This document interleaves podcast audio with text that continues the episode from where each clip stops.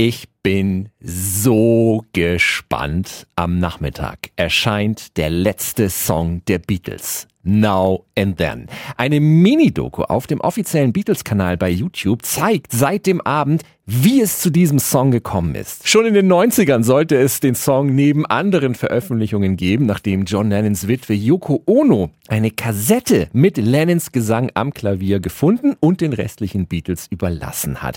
Beim Song Now and Then war es damals aber technisch nicht möglich, den leisen Gesang Lennons von den Klaviertönen zu trennen.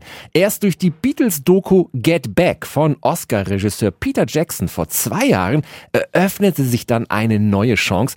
Unter anderem mit Hilfe von künstlicher Intelligenz war plötzlich einzig Lennons Stimme glasklar zu hören. I know it's true.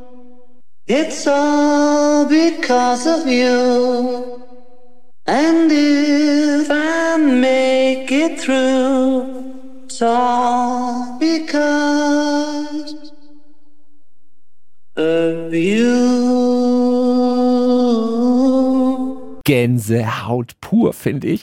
Auch der Anfang der 2000er verstorbene George Harrison ist auf der allerletzten Aufnahme der Beatles zu hören. Dessen Gitarrenspiel bei den Proben zum Song aus den 90ern wurde ebenfalls technisch verfeinert. Dazu haben Paul McCartney und Ringo Starr ihre Bass- und Schlagzeugparts neu eingespielt. Und es gibt ein Streicherensemble. Das Ergebnis gibt's also ab heute Nachmittag auf allen digitalen Kanälen zu hören. Ab morgen ist Now and Then dann auch physisch als Vinyl-Single und tatsächlich auf Kassette zu haben. Und wir spielen den Song natürlich auch um 7.40 Uhr bei Radio F.